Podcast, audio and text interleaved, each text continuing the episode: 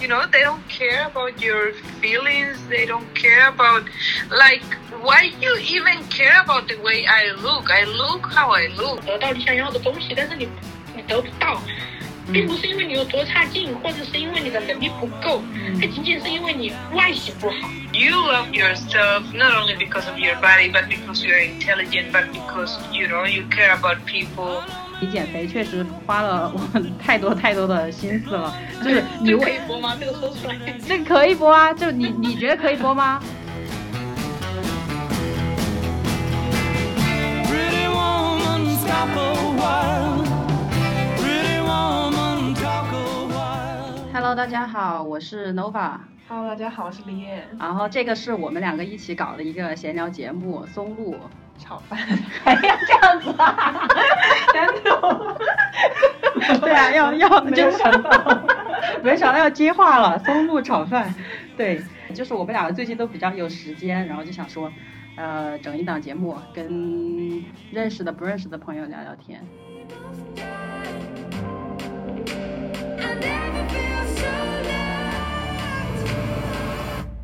今天呢，我们还邀请到了几个，就是我的朋友，就他们也是在身材焦虑就这一块儿也是比较有心得嘛，听一下他们怎么说。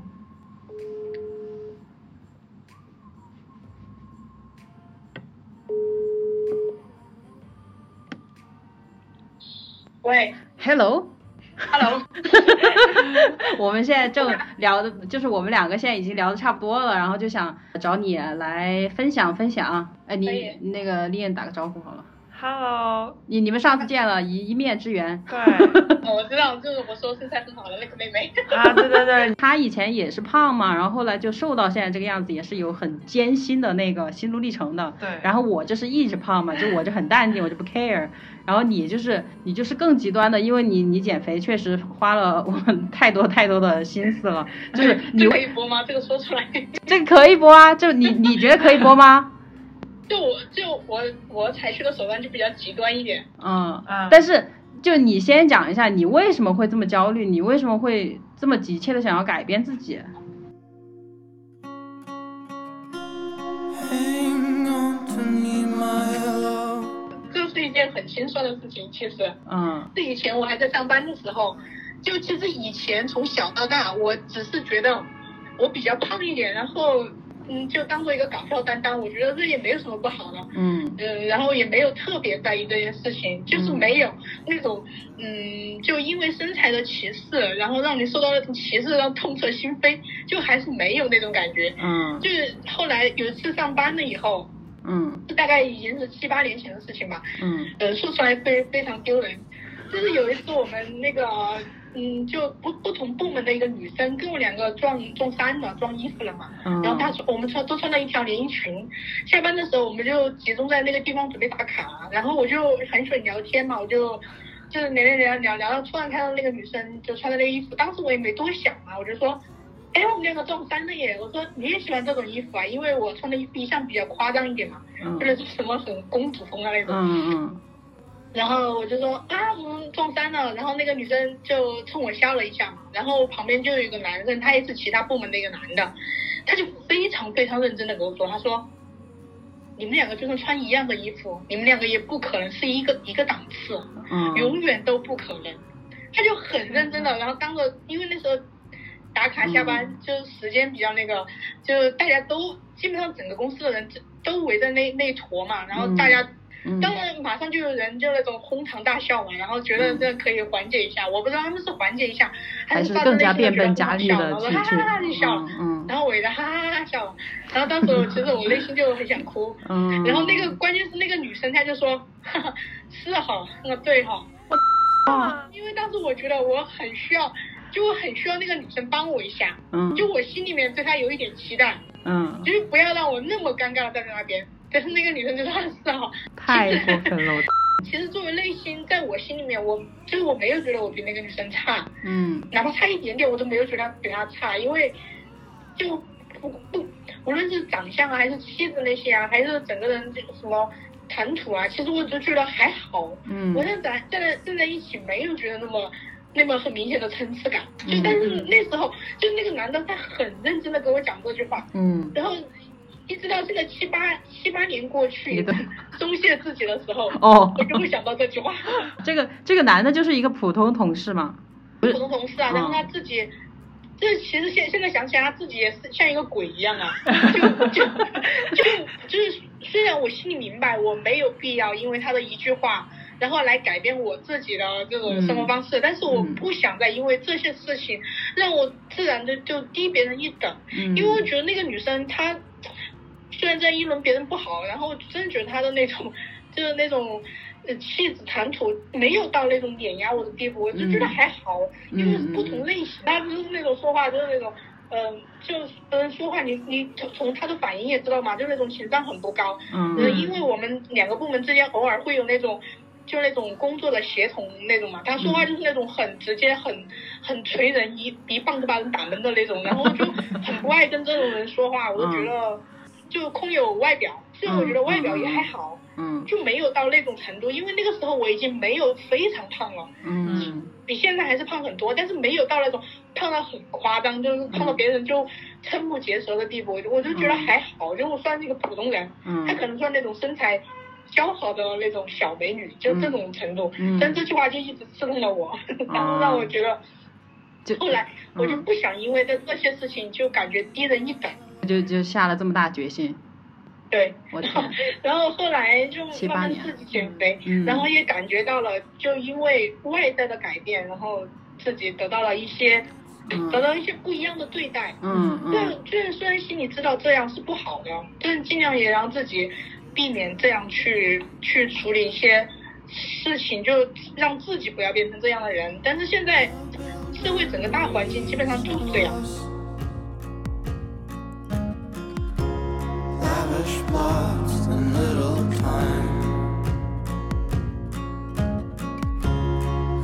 但是你你之后，你觉得你成功塑形之后，别人表扬你，你能够坦然的接受这种赞扬吗？我心里面就想着管你屁事。我我我其实就是那种，就是即使我减肥，嗯但是就别人的那个，就我觉得我是一个很矛盾的人，嗯。就是别就是我其实减肥的最初衷就是因为别人的评价，嗯。让我觉得遭受到了不公平的待遇。嗯。然后后来，但是我真正实施过过后以以后，我觉得我其实减肥成功，嗯。成功的一一个小阶段，但别人的表扬对我来说一点用都没有，嗯就就我根本都不在乎别人的那个赞美，或者嗯是我有反弹的一点，别人说啊你又长胖了，我心里面也无所谓。嗯。就我面就是现在就是我我不知道怎么来形容我的，就是我心里自己自己是非常非常苛刻，就对自己很苛刻，嗯但是别人说了什么我也不在乎。嗯所以就是你正在持续的还在瘦身，是因为对自己的要求。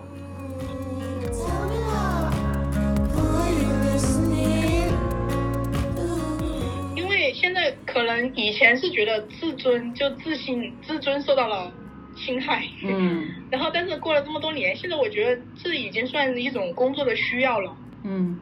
因为就是出去，就是出去工作的时候就面对面，比如说你会比较注重自己的身材管理的话，嗯。然后有些顾客他是会以貌取人的，嗯嗯嗯。就是你穿的你穿的衣服就一定要让他觉得符合他的审美，让让你觉得是一个有审美的人。嗯但是如果我们这假如说我再胖了一会儿的话，我无论怎么打扮。就很难嗯让他觉得我那种，我还是觉得瘦瘦下来瘦一点的人就比较轻易的可以可以那种，就是穿出很有态度。就胖一点的难度会更大，就胖一点的人也可以穿得很时尚，很有态度，但是就难度很大，就搭配起来很费力。嗯但我觉得就瘦一点就要轻松一点啊。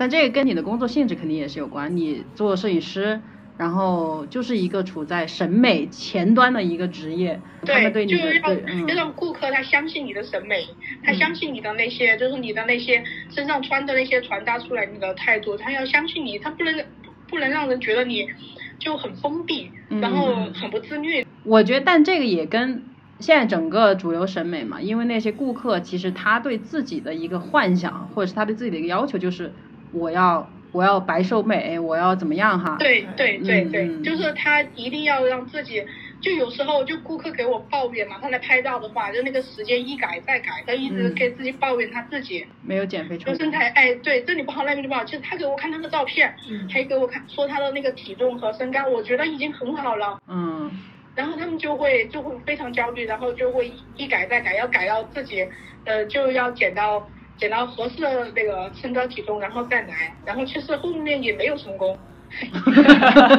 就是按照他们自己的标准来说，也没有太大的突破。其实我们作为摄影师，作为拍照的这个，都觉得其实真挺好的了，干嘛还要这个样子？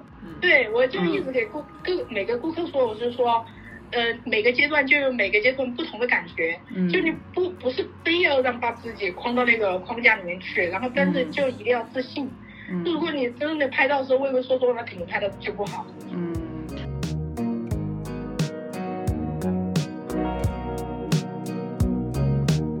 所以你现在如果看到网上那些，因因为你也在做这些东西嘛，然后也发照片儿，然后你如果在小红书这样的平台看到别人就晒自己身材，你就不会因此而感到焦虑了嘛？你对自己的苛刻主要还是来自于我已经享受到了我减肥成功的那个甜头，我就觉得这个事情是可以给我带来优势的，那我就要保持这个优势，就是哪种心态更多一点？就我看到别人他就是他，就别人他在晒他的那种身材的时候嘛，嗯然后我就觉得很美，然后就没有其他的想法。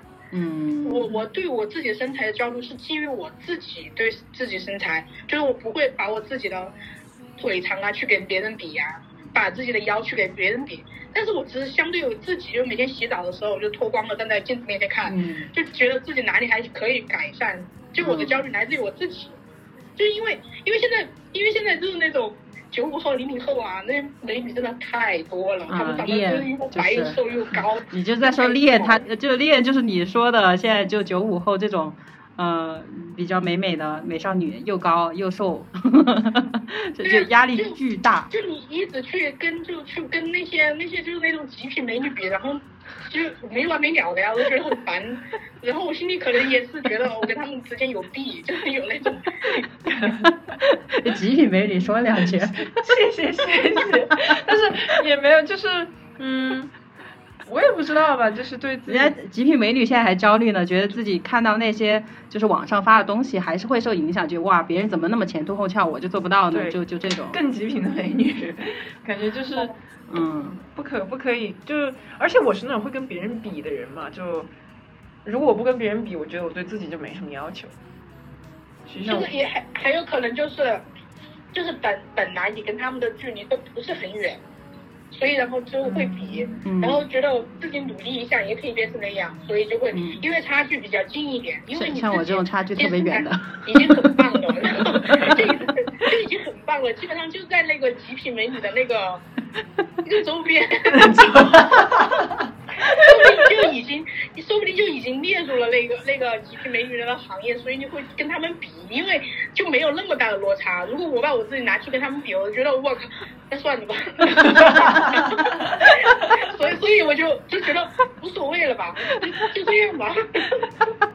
原来是这个样子。原来我这么多年不比，是因为我实在是落得太远了。但是但是就是你要知道有多难，而且他们，我就我我我真的不知道哎。那你现在就是比如说你对自己的要求，你有目标吗？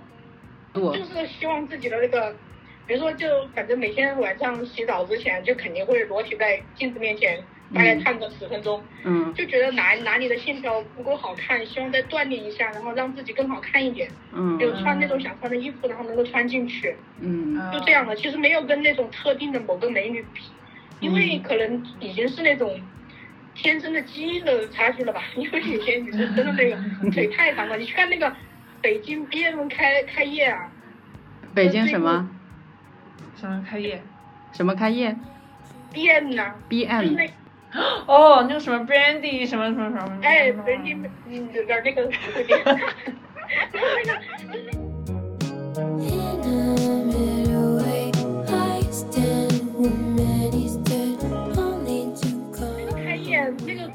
面不是那个女装很火吗？因为像我的身高，以他们的那个服装来来要求我的身高的话，我只有七十斤嘞。呃，我只有九十斤。哦，我买了他们的衣服，对呀、我也买了，我穿得进去啊。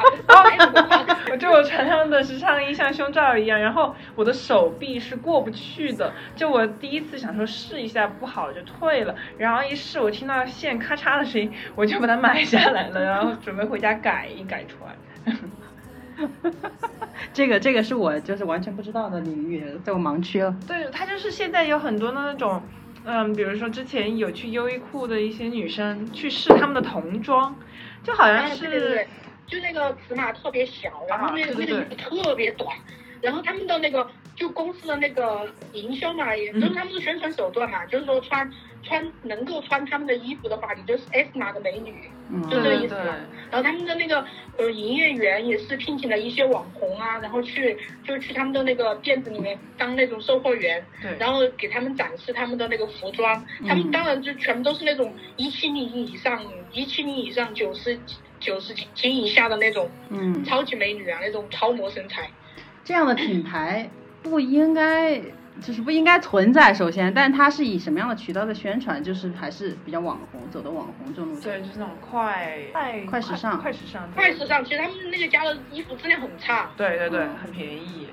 就哦哎很便宜，然后也很差。他们这主要的噱头就是能够穿进我们衣服的女生，嗯。就是 S 码的，嗯。就是那种很苗条的美女。对。就有很多年轻的小妹妹，她们就以穿他们的衣服为为骄傲，骄傲。嗯，就是对就这个就是把某以前我们可能在讲要达到一个什么标准，这个标准是比较个人化或者是比较隐形的，但是它现在搞成一个服装，一个确切的尺码，那个就是标准，你穿不进去，你就不合格，就把这事情搞得不是更那个，就是有点对点，，而嗯且它这个标准是非常苛刻。嗯像我的那个净身高是一五三，嗯它的那个 没必要在节目里报这些。在它的那个系统里面，我只因为我应该只有七十斤，嗯，就我现在超超重了二十多斤。所所以所以你现在你会觉得这二十斤是你的一个负担吗？然后你会想办法 把它减下去吗？我对我虽然觉得这二十斤可能是负担，但是没有到那么极致。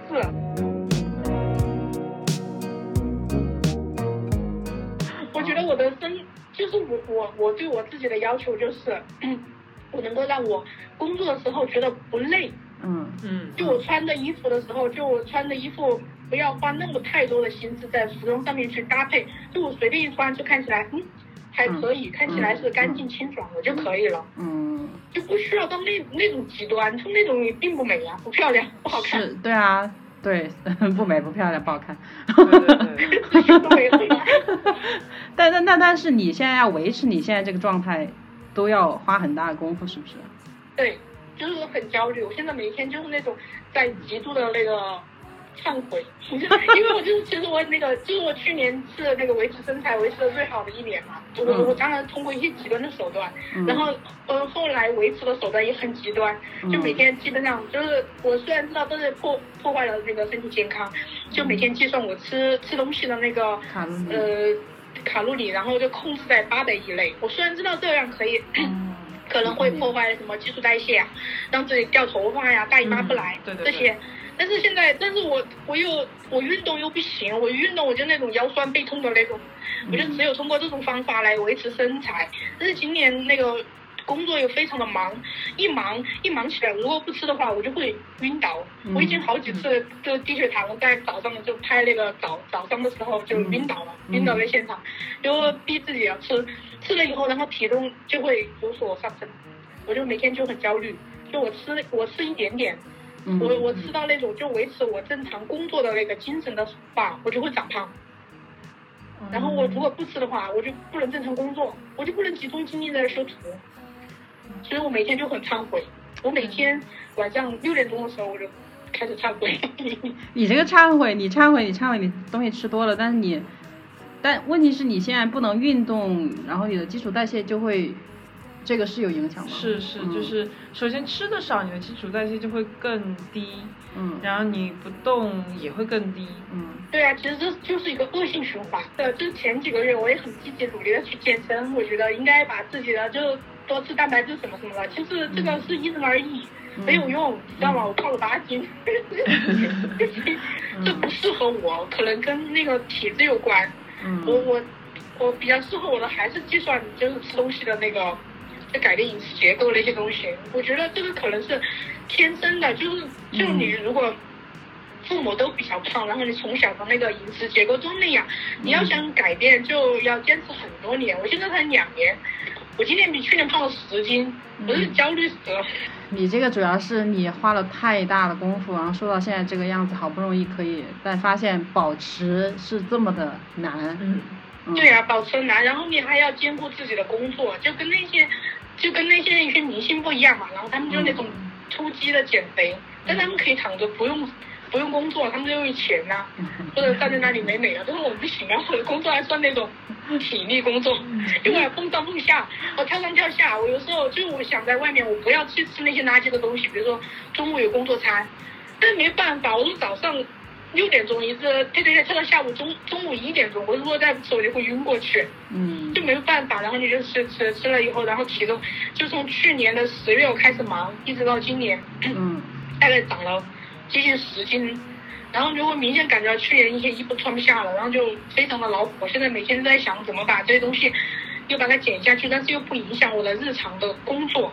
嗯这算压力肥吗？就不开心的那些情绪，百分之七十都来自于这些吧。可是比如说工作量有这么大，但是少吃，我觉得确实，因为之前我跟 Nova 也就是说到了我是怎么减肥，一开始的时候我也是纯节食，我觉得是对我的身体有真的是巨大的损伤。就我当时半年不来月经，然后也是掉头发，皮肤暗黄，然后我看你现在保持的还是个挺白皙的状态，没有，那是化妆。我卸妆了以后，整个人非常恐怖，就我脸上没有血色，可能最近长胖了一点，脸色稍微好一点。我以前也是，啊我我每次来大姨妈都要冲进医院。哦，对对对，我觉得是。那我觉得这就是，嗯，不正确的减肥导致的。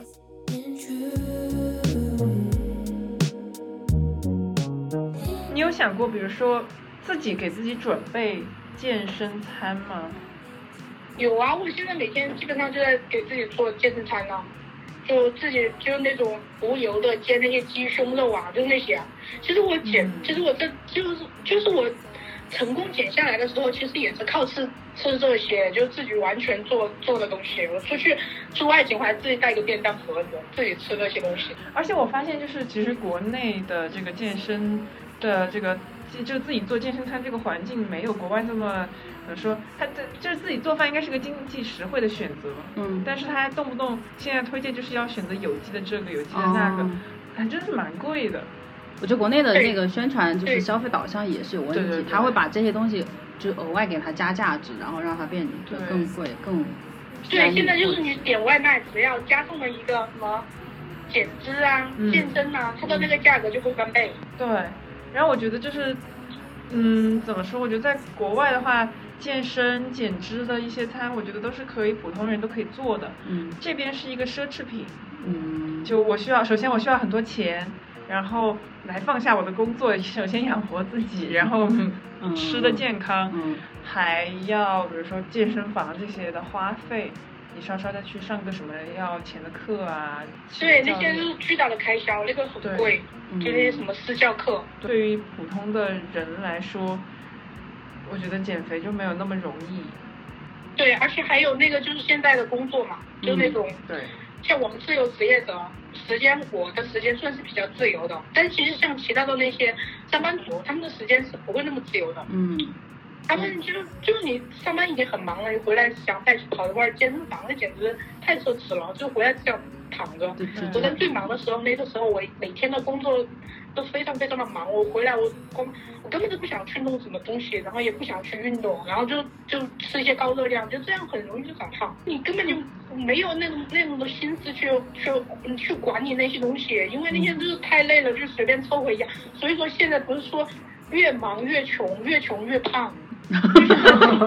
就是谁搞出来这样？循环嘛，就是这样啊，就是说，嗯，越有钱的人他吃的东西都是越健康的，然后低脂的东西、精致的东西，嗯精致的东西，像那种就是我们图省事、图方便快捷，我们吃的就是那种。就是那种很粗糙的碳水嘛，就是这些碳水加工胀东西肚子又便宜又方便，然后吃了就会长胖啊。这个又是一个，这是这是另一个大话题。那我别聊这个，被我们聊走了。对啊，都聊了。Don't misunderstand her. I played with her mind.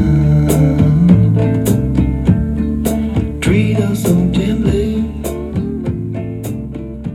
说到你减肥的过程呢，就是采取了一些比较极端的手法。就这个手法肯定是我们不鼓励任何人，只是说，呃，现在的这个社会状况就是让很多人没有办法的办法，就就会这样做，嗯。就是选一些很极端的方式，能快速。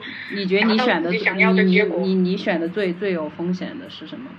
其实也是无知者无罪。我无知在开选到到我下定决心去做这这种这些手段，然后到正确的实施，其实不超过一个月，还有嗯嗯嗯有可能有有了后遗症。就嗯当时不知道，因为就就就当时就是那种病急乱投医嘛，那种狗急跳墙。嗯。因为当时我说那个夏天的时候，我特别喜欢一个男生嘛，嗯。就就我很喜欢他。呃，七夕的时候嘛，嗯。因为他长得很好看，然后他七夕的时候，他传了一张他跟女性朋友的那个合照，然后那两个女生长得好漂亮，又漂亮又美又瘦，嗯。就非常漂亮。嗯。然后，然后当时我心里面就就就就很失落，因为当时很喜欢他，嗯嗯，就很失落，很失落。因为我跟他两个也一起玩了很久，但是我觉得他从来就没有发过我跟他两个一起玩的照片。嗯然后后来，然后没过多久，他就发了一张那个他跟两两个女生的那种合照，就很瘦。我觉得目测那两个女生可能只有八十斤吧，然后又一、一米一米六多，一米七多，就八十斤，就很瘦，脸好小。然后，呃 当时我都觉得，我就觉得那个情路的坎坷，就是因为太胖了。就就就是因为这件事，所以我就要去用一些极端的手法。嗯然后我就那个时候是七夕，好像是九月九月的时候吧。我真我真是去动手术的时候是十月的中旬，嗯就总总共就准备根本就没有准备多少，而且我对这些其实没有就了解的不是非常非常的透彻，所以所以去动了这种手术。但我动动完手术以后，我另外的一些就跟医疗有关的那些朋友，他就跟我讲，他说你胆子真的太大了，说这是一个超级大型的。嗯算什么呃什么就级嘛，就分分级别，就是属于属于很高，就是很高等危险、嗯很高等的那种嗯手术，就给我讲了一些很多很多很严重的，比如说什么那个那个有可能会呃脂肪可以有可能会流到我的那个血管里面，血造成那种血栓血栓就给我讲那些。当时后来我觉得很后怕，嗯而且整个恢复的过程是非常非常痛苦。嗯你恢复了多久啊？恢复，就真正的让我能够有勇气脱下那个树衣，然后低头看我的肚皮，是一年。因为那个抽了以后，就抽了以后，那个肚皮的那个皮嗯非常恐怖，你根本就没有勇气去低头看你自己。那现在会有什么异样吗？现在其实，这这，其实最后我我的我让我的皮肤恢复到就是那种正常，看起来是正常的皮肤有弹性，就是它很紧致。其实我后面用了很多很多的心思，就每天有大量的有有氧的那那个去集中的去锻炼那个抽脂的部位。嗯我这样一想，我把这些力量用在减肥，不也减成功了吗？我觉得是，对，这个时间好像也是呃足够你去减肥的。对，一年一年的这个有氧运动，你还不能瘦吗？而而而且就是你整个的体质就改变了。嗯就我以前就很怕热嘛，我现在、我现在每年的十月末的时候我就开始烤火了，就开始烤火。我整个冬天，我整个冬天就非常夸张，我要盖三三三重那个被子，我才能够度过这个冬天。就整个体质改变，然后很虚。我以前可以拍视频，我可以端那个稳定器。嗯嗯，我现在已经完全就把这个业务取消了，对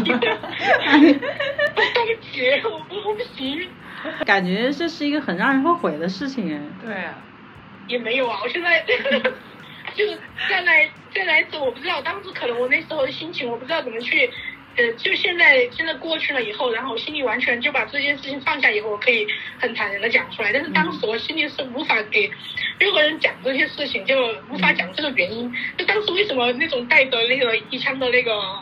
一腔的愤怒和一腔的那种激情要去做这件事情。嗯可能就是因为，就让我也想到了很多年前我说我决定减肥的那个时候，让我感觉到了一些，就让我感觉到了一些触发到心中一些比较敏感的地方，嗯呃，然后让我根本就无法去正面的面对这个事情，让我也不敢去承认，就是说有很多事时候你想得到你想要的东西，但是你你得不到。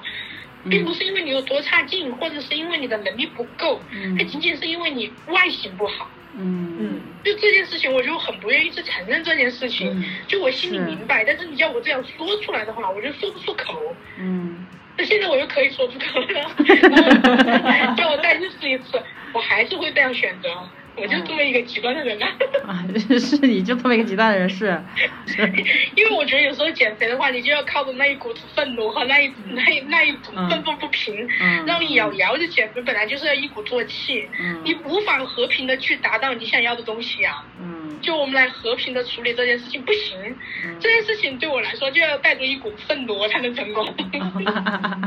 就刚就刚才我在跟店讲的时候，我说别人说我胖的时候，我也很愤怒，但我这个愤怒就是对别人的愤怒是 要你管，就是那种就就是我就可以骂回去，然后你知道我不会伤害自己，我不会为难自己，就是有时候就是那种，就就像现在嘛，就我减肥成功了以后，有很多就是那种以前八百年不会联系的朋友，现在就会说啊下次个饭了怎么怎么的，我心里面就会对他们超级鄙视，嗯然后然后就会以然后别人如果夸我。不管他是夸发自内心的夸，还是怎么夸，嗯就是那种很很很表面的夸的话，我心里也会不以为然，然后我也不会觉得很开心。嗯可能就是因为没有到我心里面的那个点。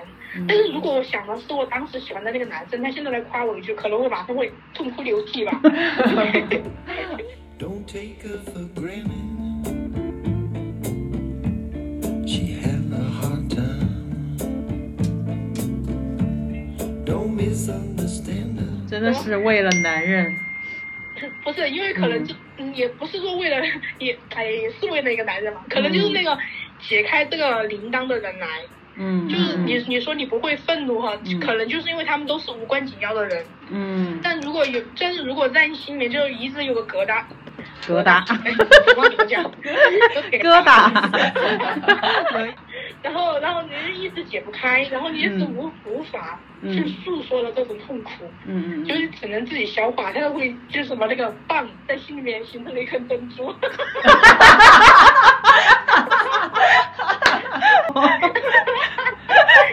对，就进去一个灰尘形成一个珍珠，然后就让那个人把这个珍珠取出来。他到底要不要把它取吧？真的是，The nature of mind, befriending time in truth. 可能就是这样。我我我现在其实很多时候我就看到那些抖音上面啊，就是有些人就会攻击这些嘛，嗯。就比如说有些女生，就是长得胖的女胖胖一点、圆润一点的女生，她也有资格去穿自己喜欢的衣服啊，嗯。她也可以当一个辣妹啊，嗯。她也可以跳跳自己喜欢的那些肉都可以啊。但是有很多人留言就很不礼貌，嗯。他感觉好像胖一点的人就可以变成你的那个肆无肆无忌惮取笑的玩物。嗯，然后 好像胖的人就只能做那个搞笑担当。嗯。嗯，对啊，就每个女生当然就觉得自己是公主啊，嗯但为什么我要变成一个搞笑担当？其实我的那个幽默感从小就这样被锻炼出来的呀。其实我觉得我一点都不搞笑，我觉得我还蛮自闭的。这搞笑都是被逼的，就就。但我现在就那种比较幽默的时候就自嘲啊，有时候本来就是这样，就嗯就那种很有些有些带一点侮辱的话，我觉得如果我先说出来，是我自己说出来的，我觉得就还好，嗯可能我心里也在哭。嗯但是如果是别人在我面前说出来的时候，甚至是有一些，比如说就像嗯 读书时代，比如你喜欢的某个男生，他对你说这种话，你简直就天要塌了。嗯嗯，对，我觉得我也会自嘲，是因为我想要，就是我先把我搞，就是我笑自己的话先说出来了，希望你别说了，嗯希望你能就是呃说两句好话。嗯但有的人会赞同，哎，对对对，你说的。但但是其实真，但其实有有些话我说出来，然后别人说不是啊，我我心里也会觉得你好假哟。真的吗？这也太苛刻了。你那那你这个呃，当然有可能别人说这个场景我们没有嘛，嗯就是可能确实是有人会很假，嗯，你能感觉得到，对，我能嗯感觉得到，就真的为我，就真的为我考虑，或者是真的想为我那个，就是 解决一些烦心的事情，或者真的想安慰我、鼓励我的人，这都是感觉得到的。就有些，其实大多数人他根本他并不 care 你啊，也不知道你后面做出了多少努力，他们只是看到你现在成果而已，就是随便随口说一下。所以我觉得你不不必太在意别人的看法。嗯嗯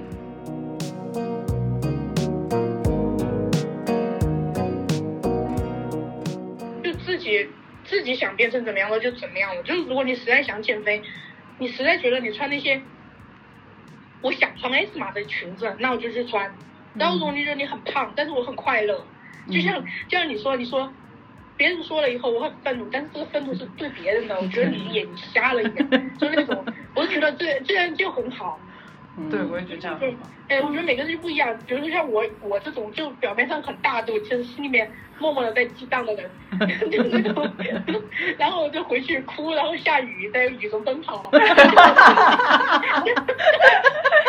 但是我也不是为了给别人证明怎么怎么样，我就是觉得我穿 S 码的裙子，我自己比较快乐。嗯其实现现在就长大了以后，心里还是没有像以前的那么脆弱。嗯，就嗯，就那种偶尔的那种回击还是可以，但大多数时候就是无所谓，你说你说了，嗯然后我就自己自己过好自己的生活就可以了。现在可能没有以前那么玻璃心，也有可能是放那个河蚌里面放珍珠那个那个来。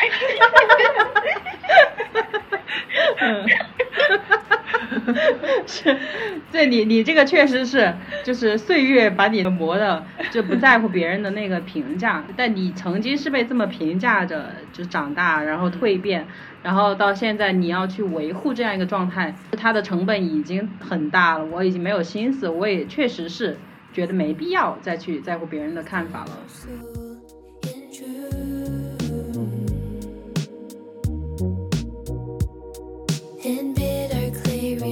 对啊，其实其实我也算不上焦虑，只只是这件事情如果解决以后，我觉得我会活得更开心。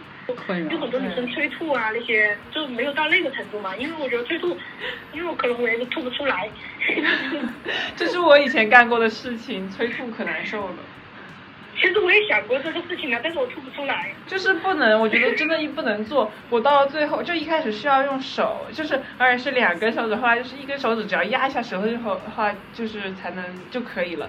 然后我到了最后是张嘴，它就能喷出来。就我不知道为什么它会那么直。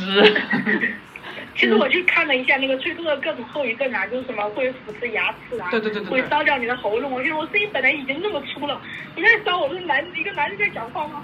我觉得我的声音就是这么年轻这么粗，就是因为当年喉咙烧的。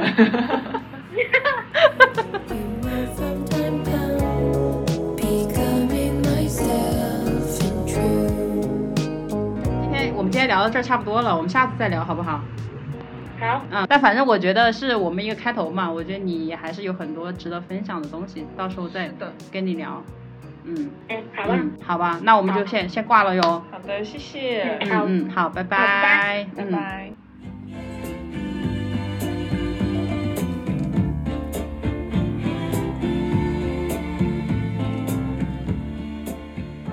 就我们现在，我们现在三个人刚刚打完这通电话，就是还是挺惆怅。其实每个人受到的那种压力和焦虑都有相似，完了也有不同。其实每个个体你承受一个那种就是压力的能力嘛，还是不一样。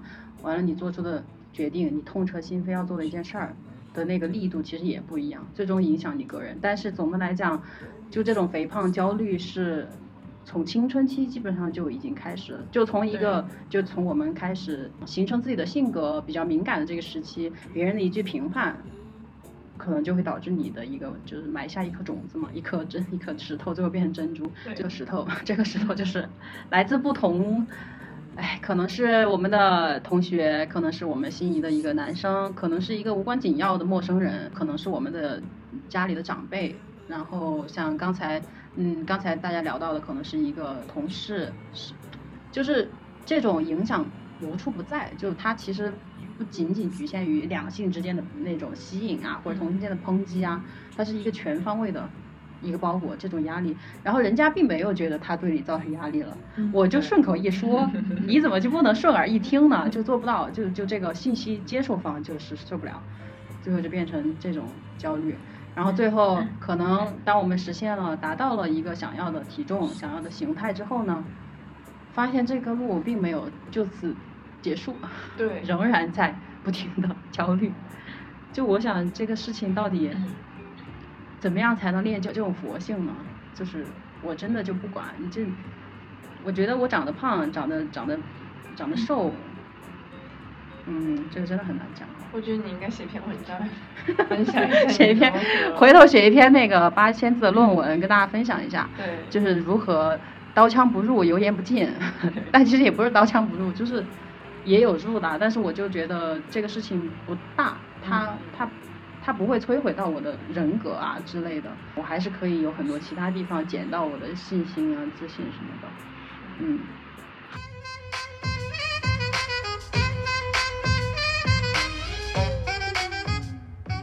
接下来我们那个，我在试图邀请一位国外的朋友来聊一下他们对肥胖这件事情的一个看法。然后李烨呢，他现在就是很饿了，他准备去吃饭了。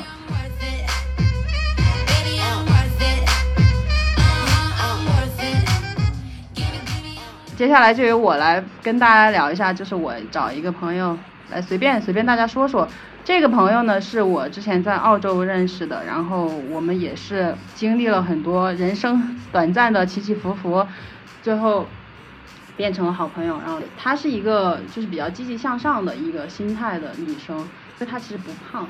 但是她一直都有在运动。这个节目当初想做，也是因为我跟恋有一些就是国外的生活体验嘛，可能这个节目最后呈现给大家的就是一个双语的，到后面的内容或者是以后我再会邀请其他国家的朋友的时候，啊、都会用到英文，就通过这样的方式，希望大家可以受到启发，然后听到更多不同的声音。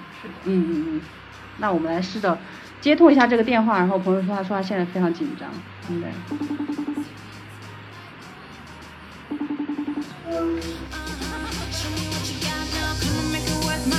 Give it to me, I'm worth it.